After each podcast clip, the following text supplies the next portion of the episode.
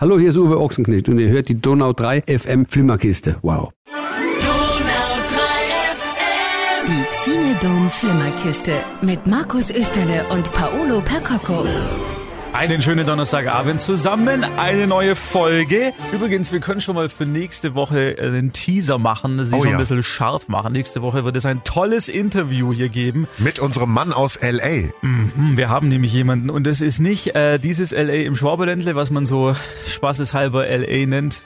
Wisst ihr was? Leinfelden, echter Dingen. Genau. Sondern aus dem tatsächlichen LA. Dazu aber später noch mehr. Jetzt erstmal ein paar Menschen, die uns fast schon religiös, möchte ich sagen, hören. Diese Sendung immer donnerstags 19 bis 20 Uhr. Wer ist das, Paulo?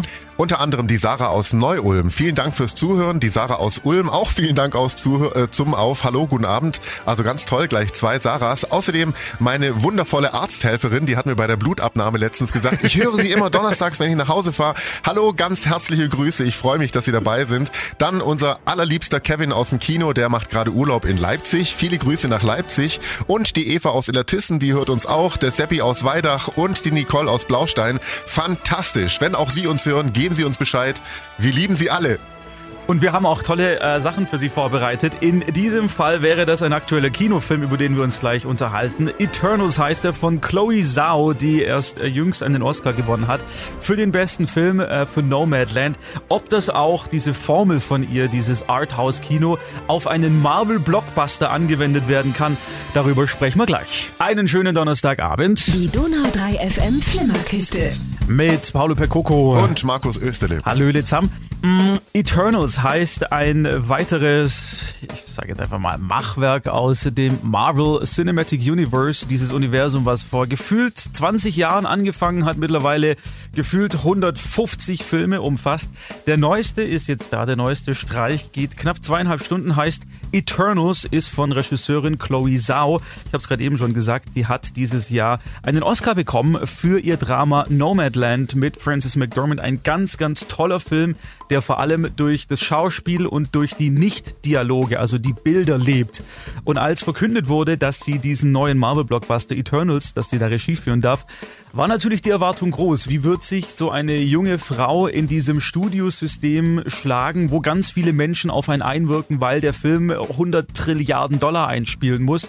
Und natürlich auch, inwiefern sich diese Art von Filme machen, wie sie es macht, nämlich mit Handkamera oft, ähm, von natürlichem Licht, also nicht im Studio, immer draußen an echten Orten, in so einem Marvel Cinematic Universe dann auch in irgendeiner Art und Weise verknüpfen werden kann.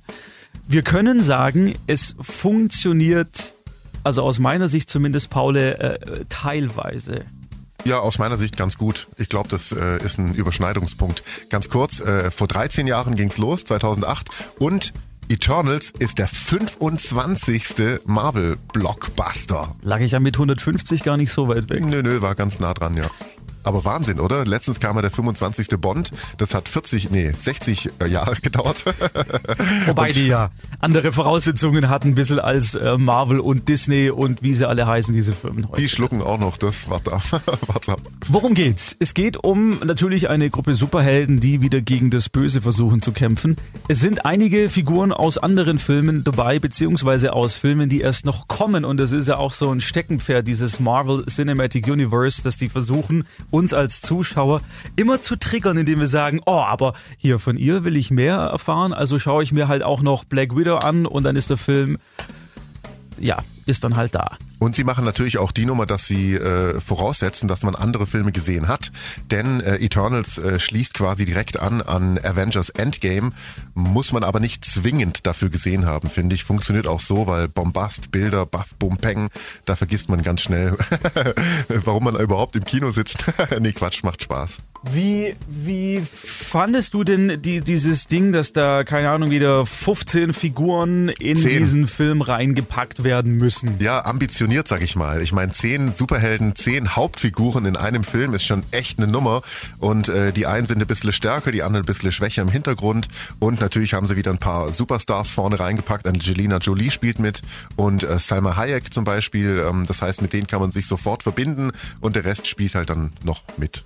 Richard Madden möchte ich noch äh, Den nennen. du? Den kenne ich und den können Sie vielleicht auch kennen. Die, gibt, die Serie gibt's bei Netflix, ist eine BBC-Produktion, heißt Bodyguard. Da hat er mitgespielt. Vier Teile, lohnt sich sehr. Okay. Absolut tolles Ding. Super gute Produktion. Er spielt den äh, Beschützer einer Politikerin in Großbritannien und dann kommt's, wie es kommen muss. Sie fangen ein kleines Techtelmechtel an und damit beginnen die Probleme. Ist so eine Thriller-Serie, ganz, ganz toll gespielt.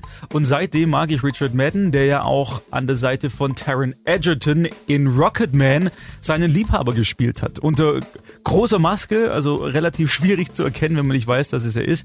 Aber da auch toll, toller Schauspieler, der so ein bisschen noch in der zweiten, dritten Reihe steht.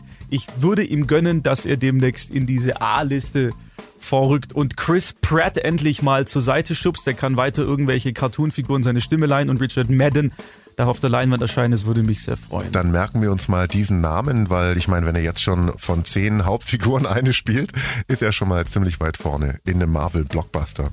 Wir können eine Empfehlung für Eternals ausgeben. Soll man sich den im Kino anschauen oder warten, bis er als Streaming-Premiere zu Hause zu sehen ist? Unbedingt im Kino anschauen, wegen Bombastbilder und äh, gute Regisseurin und äh, Angelina Jolie, das reicht schon. Ins Kino. Eternals aktuell zum Beispiel im Xenedom in Ulm. Einen schönen Donnerstagabend. Hier ist Die Donau 3 FM Flimmerkiste. Und weil wir ja vorhin gesagt haben, wer uns alles hört, es haben sich noch viele andere Menschen gemeldet. Die letzten, die gerade per WhatsApp reingekommen sind. Zum Beispiel Sandra aus Ehingen. Einen schönen Donnerstagabend. Sie hören uns immer beim Putzen. Auch nicht schlecht. toll. Und Tom hat auch noch geschrieben, der ist aus Neu-Ulm und der fährt gerade seinen kleinen Sohn zum Fußballtraining. Also von daher. So spät. Ja. Hui. Ja, Oder er holt ihn gerade ab vielleicht. weiß ich nicht, er hat nur geschrieben zum Fußballtraining. Dann hat er vielleicht zum mit vom verwechselt. Hallo Tom und hallo kleiner Mann mit dem Auto. Viel Spaß beim Zuhören. Jetzt zu einer Serie, wir haben letzte Woche schon drüber gesprochen. Made. M-A-I-D. Das ist die, ja, die Putzhilfe ist die, glaube ich, die deutsche Übersetzung. Das Hausmädchen. Eine Netflix-Serie, die mir sehr viel Freude gemacht hat und sehr viel Leid auch beschert hat, als ich sie geschaut habe. Bis, als wir letzte Woche drüber gesprochen hatten, habe ich acht Folgen gesehen, zehn gibt's, also zwei haben mir noch gefehlt. Und ich habe gehofft, dass es so ein, so ein Happy End gibt, weil die schon sehr, sehr deprimierend ist teilweise. Und und das ist jetzt kein Spoiler, aber wenn Sie sagen, Sie wollen das gern sehen und Sie sind auch sehr negativ davon gefangen, halten Sie durch. Es geht relativ gut aus. Es gibt ein Licht am Ende des Tunnels. Du bist mit deiner Frau auch durch, Paulo, jetzt. Gell? Richtig, ich wollte gerade sagen, als wir vor einer Woche darüber gesprochen haben, hattest du schon acht Folgen und zwei haben noch gefehlt. Ich hatte noch gar nichts gesehen, aber dein Monolog über diese Serie, du hast ja danach gesagt, oh Gott, habe ich jetzt viel gesprochen, aber ich habe dir gebannt gefolgt und es hat mich total gepackt und meine Frau und ich haben uns die Serie angeschaut an drei Abenden oder vier, also sind ja zehn Folgen, ah, eine Stunde, das geht, also so ein Spielfilm pro Abend ungefähr. Wunderschön, ganz toll, ganz authentisch, ganz nah, saugt dich total ein. Die Hauptfigur ist wunderbar, die spielt so toll und ähm, ja, hat uns total gepackt. Und äh, meine Frau hat auch gesagt, ähm, ihr hat so ein bisschen so dieses äh, leichte Schöne daran, das, das fehlt ja, aber das, äh, man wird am Ende ähm, belohnt dafür, dass man durchgehalten hat, tatsächlich. Und es ist ja eine wahre Geschichte. Es ist die Autobiografie von dieser Hauptfigur, der wir da zuschauen und äh, das macht's noch, ähm, geht noch näher ran. Diese junge Frau kämpft, sie ist Anfang 20, hat eine am Anfang der Serie zwei, am Ende der Serie also deckt ein Jahr ab dreijährige Tochter, die einfach nur versucht zu überleben. Die versucht ihrer Tochter ein gutes Leben zu geben. Sie selber hat äh, Probleme mit ihrem Freund, dem, dem Vater des Kindes, der sie äh, emotionally abused hat, also emotional missbraucht hat. Er hat, er hat sie bedroht oder er bedroht sie mehrmals. Schmeißt Sachen nach ihr und Genau, also ohne sie tatsächlich körperlich zu, zu schlagen. Und das ist auch der interessante Punkt an dieser Serie, wie ich finde, dass da keiner, der, der drischt nicht auf sie ein, also nicht dieses Klischee des schlagenden Freundes oder Ehemanns, sondern der macht es ein bisschen subtiler, ohne dass man Wunden am, am Körper außerhalb sieht. Und das fand ich, macht diese Serie noch so intensiver. so. Na, er geht ja auch Gott sei Dank nicht so weit. Ja, das ist auch. richtig, ja. ja, ja. Und ähm, diese Margaret Qualley, die die Hauptperson spielt, ganz tolle Schauspielerin, habe ich letztes Mal schon gesagt. Eine Frage noch, weil ihr ja auch eine junge Familie seid, Paulo, und, und Kinder habt im Alter, die ein bisschen jünger als diese Tochter, die Nee, sie hat. genauso alt, tatsächlich. Ach, mein. Mäuschen ist genauso alt wie Maddie aus der Serie und das hat uns natürlich äh, extremst äh, gepackt, so, weil wir auch wirklich in manchen Moves von der Kleinen gedacht haben, oh, guck mal, wie unsere, weißt du, so ungefähr. Mhm. Und ähm, wie es der Frau mit ihrem, mit ihrer Tochter da ergeht, das äh, trifft einen natürlich total hart. Ich schätze mal, ich weiß, worauf du raus willst, ob ich jetzt eher mit ihm mitfiebere oder, Mhm. oder mitfühle oder mit ihr. Ich war auch ganz deutlich als Vater auf ihrer Seite. Was der Typ da abzieht, das geht gar nicht. Auch wenn er Opfer der Umstände ist, unter denen er aufgewachsen ist und lebt, was der abzieht, geht einfach nicht, über, überhaupt gar nicht. Und es wird ja auch sanktioniert. Es gibt ja so einen Payoff, also ähm, am Ende der Serie, dass er in Anführungszeichen, das ist ein blödes Wort jetzt, aber bestraft wird für das, was er macht. Indem er, und das ist jetzt ein Spoiler, aber mein Gott, das kann man jetzt sagen, es basiert auf einer wahren Begebenheit, er bekommt das ähm, Sorgerecht für seine Tochter nicht, beziehungsweise, ja, mehr sage ich nicht, also es ist auf jeden Fall so, dass sie sich um diese Tochter kümmern darf und das ist, ich glaube, die härteste Bestrafung, die er bekommen hätte können. Und eine Einsicht, die dem auch folgt, so bei ihm. Also du hast ja auch gesagt, man, es gibt keine guten und keine eindeutig guten und keine eindeutig bösen Figuren in der Serie. Das stimmt. Ähm, also der macht zwar Sachen, die überhaupt nicht entschuldbar sind, aber man fängt an irgendeiner Stelle an, äh, dass dieser Typ dir auch ein bisschen leid tut, weil er in dieser Scheiße aufgewachsen ist und lebt. Trotzdem nicht wirklich. Ja.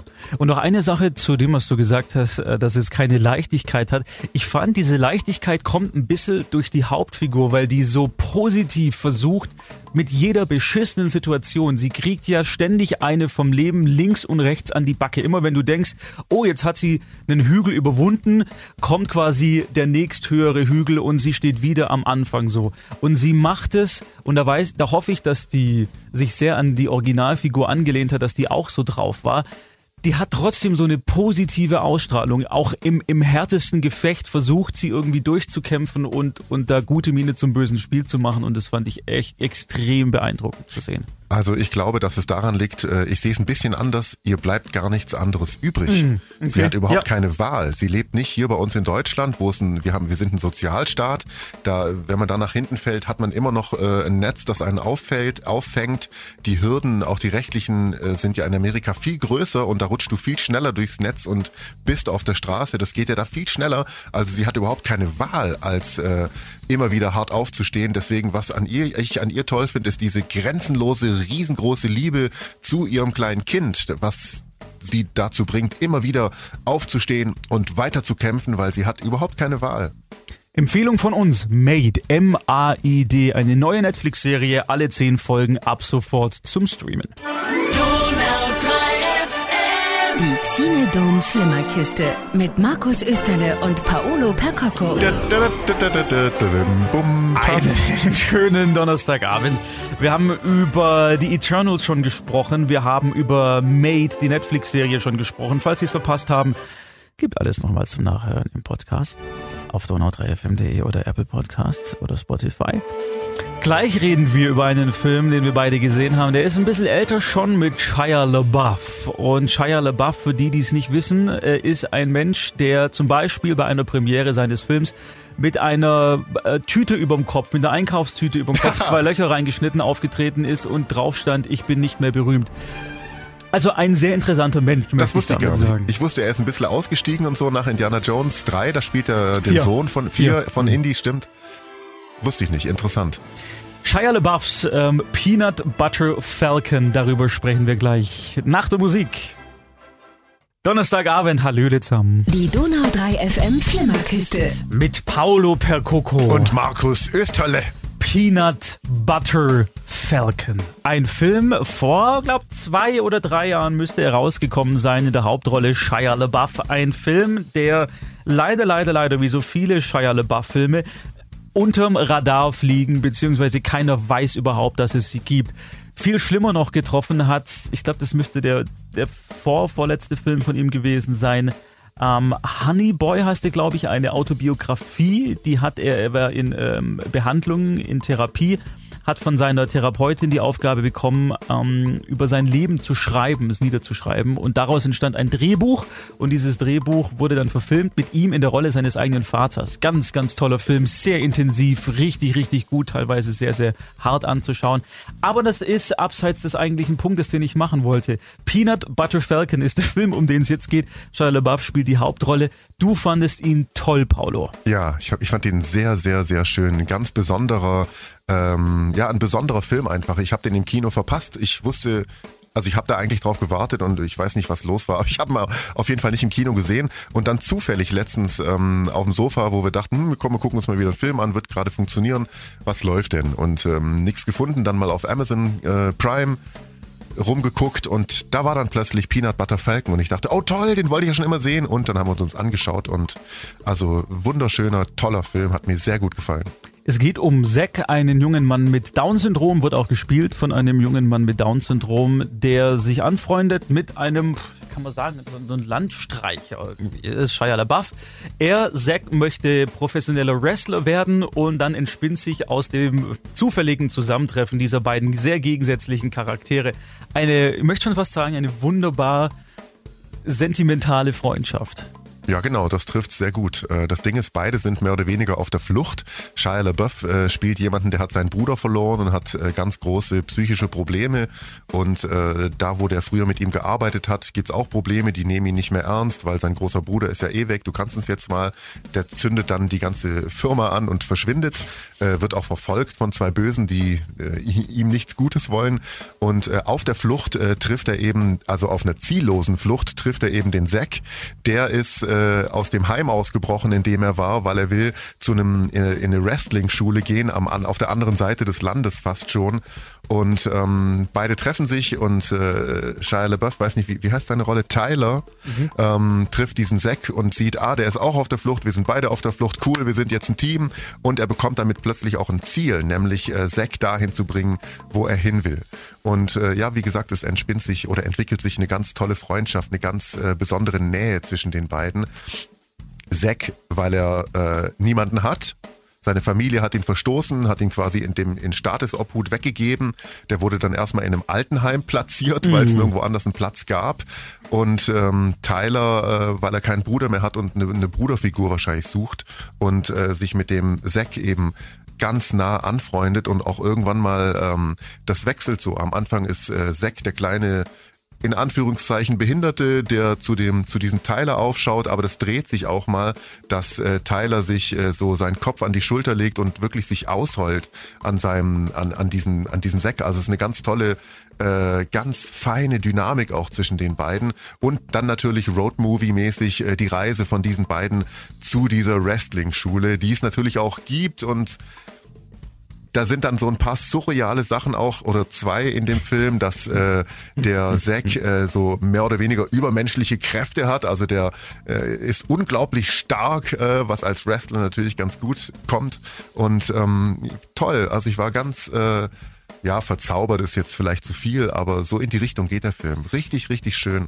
Was ich mir manchmal denke, bei, bei solchen Filmen, wo es um, um Krankheiten geht oder um Menschen mit in irgendeiner Art und Weise einer eine Beeinträchtigung, dass ich als Zuschauer oft dann so äh, Mitleid habe mit der Figur und, und oh ja, der Arme oder, oder sie, oh guck mal und ich wünsche und so weiter. Und das Tolle an dem Film ist, dass ich das überhaupt nicht hatte mit ihm, weil die Stimmt. Figur so stark ist, dass man, dass diese Figur dieses Mitleid überhaupt gar nicht braucht und, und man sich eigentlich blöd vorkommt, wenn man Mitleid wegen dieser Behinderung empfindet, sondern der ist so, so positiv und so toll und so natürlich dargestellt, liegt natürlich auch am, am, am Schauspieler. der Zack Gottsagen genau, heißt er der übrigens. das ganz toll macht. Aber das fand ich sehr, sehr schön. Also es ist keine Mitleidstour de Force, durch die man als Zuschauer geht, sondern es ist sehr positiv, sehr upbeat. Der Film hat natürlich wegen der Spannung auch ein paar ähm, Down-Momente, aber insgesamt finde ich den, finde ich den ganz, ganz toll. Leider, leider zu Unrecht im Kino untergegangen. Ich fand's echt schade. Schließe ich mich an, stimmt alles. Wo hast denn du gesehen? Auf Amazon Prime. Okay. Also, äh, falls Sie sagen, oh ja, auf sowas hätte ich auch mal wieder Lust, ich würde gerne mal wieder tolles Schauspiel Ja, ganz kurz, sehen. genau. Der heißt Peanut Butter Falcon, weil so ist natürlich Zacks Wrestlername. das ist so cool. Peanut Butter Falcon und so ist toll. Wirklich toll. Jetzt zu streamen bei Amazon Prime. Donnerstagabend Die Donau 3 FM Flimmerkiste. mit Paolo Percoco. Und Markus Österle. Ein Film, den es jetzt bei Disney Plus gibt. Kein Lach, okay. Ja, weil ich es immer englisch Ein. Schmunzler. Ist, ja. Sie, können, Sie, Sie dürfen auch Disney Plus sagen, ist nicht schlimm. Der sollte eigentlich ins Kino kommen, dieser Film, um schnell drüber hinwegzugehen. Heißt The Night House oder The House at Night. Also Oh, echt? Das Nachthaus oder das Haus Nein, in der Nacht? im Titel eingeblendet ist The House at Night. Er wird aber als The Night House bezeichnet, wenn man ihn in der Vorschau das sieht. Keine Ahnung, was da schiefgelaufen. Vielleicht heißt er auf Deutsch The Night House und auf Englisch The House at Night oder egal.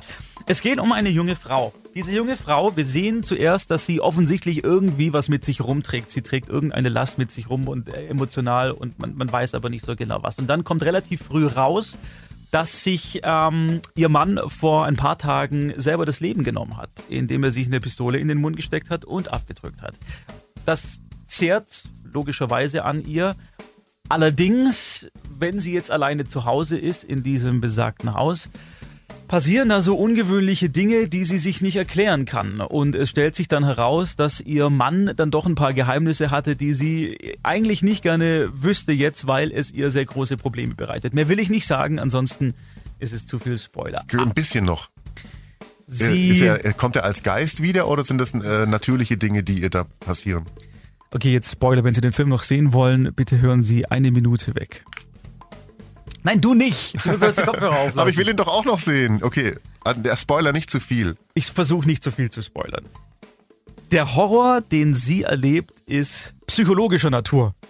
Also es wird, sie bildet sich Sachen ein, die sie schon lange mit sich rumgetragen hat und auch das Thema Depression wird manifestiert quasi in dem, was sie in ihrem eigenen Haus erlebt oder meint zu sehen oder meint zu hören. Okay, spannend. Und deswegen fand ich den Film so toll. Also der ist nicht dieses plakative Huibu, wir haben ein paar Jumpscares und bah, und das Publikum steht auf dem Sofa, sondern der ist ganz toll, subtil erzählt. Es gibt die natürlich, diese Jumpscares. Also ich bin zwei, dreimal richtig geil erschrocken, weil es, tolle Momente waren, die ich so nicht, die ich so nicht äh, vorhersehen habe können. Aber insgesamt geht es vor allem darum, was sie emotional empfindet und was so eine Frau, die so ein sehr, sehr tragisches Erlebnis erlebt hat, durchmacht und wie das auch mit ihrem Geiste dann ein bisschen äh, spielen kann. Okay, Also spannend. es ist gerade schwierig, das zu sagen, weil ich will eigentlich Na, nichts nö, passt. verraten. Weil Night der. The Night Auf Disney genau. Plus. Quasi unblutig für Menschen, die kein Blut sehen wollen. Also es ist wirklich, es trägt sich auch durch äh, Rebecca Hall, die die Hauptrolle spielt und den auch produziert hat, ist von Fox Searchlight oder jetzt nur noch Searchlight Pictures. Das ist von der 20th Century Fox, also von diesem großen Studio, die dieses kleine Unterstudio gegründet haben, um so speziellere Stoffe auch ins Kino bringen zu können. Also die großen, sowas wie X-Men, finanzieren quasi die kleinen Filme und es ist nach wie vor ein tolles Konzept und dadurch entstehen so schöne Sachen, die man bisschen verpasst normalerweise, aber jetzt durch Streaming einfach entdecken kann. Und äh, ist das einer von den Filmen, die dann auch nachwirken, weil sie so krass sind, oder ist der vorbei und du kannst ein Wasser trinken? Nee, ich fand den schon gerade die. die letzte Szene bleibt, blieb mir schon ein bisschen im Gedächtnis, weil, weil er nicht alles erklärt. Also er buchstabiert nicht alles aus, sondern ich muss mir als Zuschauer schon den ein oder anderen Reim auf Dinge machen. Und das finde ich ja immer toll, wenn nicht alles bis ins kleinste Detail erklärt wird und so eine Figur dann sagt, ähm, so, du weißt ja, dass das, das, das und das und das und deswegen ist dieses, jenes und so ist so, sondern es bleibt alles ein bisschen offen. Und Aber es ist trotzdem rund, also- es ist rund, okay. genau. Ja. The Night House zu streamen bei Disney Plus. Ein letztes Mal zurück. Die Donau 3 FM Flimmerkiste. Mit Paolo Percoco. Und Markus Österle. Paulo ist großer Fan der ZDF-Mediathek. Das stimmt. Und auch vom ähm, linearen Fernsehen. Also ganz normal Fernsehen einschalten, gucken, was läuft. Oh, da läuft gerade heute Journal, da kommt irgendwie irgendwas anderes. Also ich gucke auch gerne irgendwie so Monitor und Titel, Thesen, Temperamente und sowas. Toll, richtig cool. Ich habe heute Morgen, als ich relativ früh aufgewacht bin, weil ich nicht mehr schlafen konnte, Ich muss da jetzt kurz was sagen. Und zwar die Leute, die sagen, auf den öffentlich-rechtlichen, da kommt nichts, die sind systemkonform, da kommt nur, was äh, Frau Merkel ruft im ZDF an und sagt, bitte sendet das. Die sollen sich wirklich mal Monitor anschauen oder Titelthesen, also diese ganzen Magazinbeiträge, die sind sehr kritisch, gesellschaftskritisch und äh, kritisieren auch die Politik. Also äh, die öffentlich-rechtlichen, die können schon viel mehr. Man sollte halt auch mal hinschalten und das anschauen. Diese Bin- Leute sollten, sollten auch mal äh, eine Suchmaschine bedienen einfach. Nein, bloß nicht. Dann landen die ja Ist auf, schon- keine Ahnung, Nee. äh, Russia Today. Nein, aber ist, ist manchmal ganz hilfreich, weil da auch Sachen dann kommen, die bei ARD und ZDF online sind, die man vielleicht auch für die eigene Meinung ganz gut brauchen könnte, um dem was entgegenzustellen. Eine Serie, die ich heute Morgen entdeckt habe, war Start the Fuck Up. Okay. In der Nach was klingt es? ZDF-Mediathek. Nach was klingt es, Paule? Nach Start-up? Also was für eine Art von Serie? Äh, ne, Start the Fuck Up. naja, sowas Realistisches, wo jemand eine Serie gründen soll, äh, eine, eine Firma gründen will oder soll. Das ist falsch. Okay. Ist eine Comedy. Eine ZDF äh, eigenproduzierte Comedy-Serie. ZDF. Ist bisher in der Mediathek alle, ich glaube, acht Folgen gibt's da, eine halbe Stunde. Es ist eine Sitcom und zwar eine, eine Workplace-Comedy, wie das ja auf Neudeutsch heißt. Also eine Serie, die am Arbeitsplatz spielt. Eine Arbeitsplatzkomödie. Junge Frau hat eine App erfunden, zusammen mit ihrem Freund und einer besten Freundin, die das Gegenteil zu Facebook ist, nämlich Truther. Also Truth, wahr, Wahrheit und dann er, damit's cool klingt, ist da in der Serie der absolute Renner, viel erfolgreicher als Facebook. Alle hypen sie schon. Dummerweise hat sie einen blöden Vertrag unterschrieben, deswegen schmeißt ihr Freund, der sich mittlerweile mit ihrer besten Freundin zusammengetan hat, raus. Und sie ist arbeitslos von jetzt auf gleich, hat auch nichts mehr zum Leben. Und dann kommt sie in einen sogenannten, wie heißt denn das? Weißt du, was im Stadtregal hier in Ulm auch gibt, wo man so Büros mieten kann und du aber da nicht der Eigentümer bist und einfach nur für ein halbes Jahr oder sowas da sein kannst. Ähm, weißt du, was ich meine? Ja klar. Ach shit, wie Wissen heißt Sie, was ich meine? Äh, Coworking Dieses- Space. Coworking Space, sowas, genau. Da kommt sie rein und lernt eine illustre Gruppe an anderen jungen Menschen kennen und jeder hat natürlich so eine ganz charakteristische Eigenschaft, wie er drauf ist und so. Und ich fand's furchtbar. Ach so, ich dachte, das wäre jetzt was Tolles. schlimm. Aber dann hatte ich ja, hatte ich ja nicht Unrecht mit, äh, dass es um Startups und Firmengründung geht. War so schlimm, so schlecht, habe ich ja gar nicht getippt. Was ist denn so schlimm? Das ist wieder mal diese, die, vielleicht kennen Sie das, diese Art von Serie, wo junge Menschen seltsame Dialoge aufsagen, die sie Ah, auswendig gelernt haben. Schade. So redet kein Mensch wie die! Warum machen die sowas? Weil viele deutsche Schauspieler und vor allem auch Regisseure nicht äh, verstehen, dass es einen Unterschied gibt zwischen Aufführung auf der Bühne, im Theater und Film. Also auf der Bühne, im Theater muss man so overacten, damit man dich in der letzten Reihe hört. Man muss lauter sprechen, man muss mehr gestikulieren und äh, spricht auch Texte von, also die sind ja textgetreu dann von irgendwelchen, äh, also da wird nicht gesprochen, wie wir beide jetzt sprechen. Und Film ist eben die Kamera ist ganz nah bei dir. Jedes Wimpernzucken auf einer großen Leinwand sieht man. Ähm, du musst sehr zurück, äh, du musst total zurückfahren gegenüber einer Bühnenperformance und möglichst authentisch und echt wirken. Und das äh, können halt leider äh, einige Menschen nicht. Und äh, in Deutschland gibt's auch viele Regisseure, die sagen, nein, das ist falsch. Man muss so wie auf der Bühne spielen, denn es ist nur Schauspiel, wenn man erkennt, dass es Schauspiel ist. Und äh, da, äh, wie, Wer wie, wie heißt es, sowas? äh, Facepalm? Es gibt, gibt äh, eine ganze Reihe. Es gibt ähm, ähm, Die sollten nicht mehr arbeiten dürfen. Ich finde es. Nein, ernsthaft, wer will denn sowas? Oder wollen es gibt- Sie es- sowas ja, sehen? Dieses es, es Overacting. Gibt, ich ja, finde es es gibt, grausam. es gibt auch ein Publikum dafür. ja, in, in einer bestimmten Art von Film vielleicht, aber nicht in so einer Sitcom, die für junge Menschen Ja, gedacht ich ist. bin ja bei dir. Ich will's ja nur, ich versuche, Ja, okay, das ist ja. ein Erklärungsversuch. Okay. Ich hab, ich hab, ich verstehe. Also, ist auf jeden Fall genauso schief gegangen wie diese andere. Ähm, Mit der Drag Queen. ja. Ja, Sarah und ich, wir haben, ich glaube, eineinhalb Folgen ausgehalten und das war's. es ist nicht ganz so schlimm. Also diese Drag Queen Serie, die es in der ARD, glaube ich, gibt oder auch Weiß ich. ZDF. Ich glaube auch ZDF, ja, weiß nicht. ZDF, Leute, ihr müsst echt andere Teams äh, an eure Serien ranlassen. Das wird irgendwie nix. Also ist auf jeden Fall von mir ein klares Dislike, um im Jargon der Serie zu bleiben. Das war's von uns. Auf Wiederhören. Wann sind wir nächste Woche wieder da, Paulo? Nächste Woche haben wir einen Stargast am Telefon direkt aus Los Angeles und er hat was mit dem neuen Film von Matthias Schweighöfer zu tun. Ich drehe durch. Wir sehen uns nächste Woche, 19 bis 20 Uhr. Und falls Sie was verpasst haben, uns gerne nachhören würden, es gibt natürlich wieder einen Podcast auf donau3fm.de.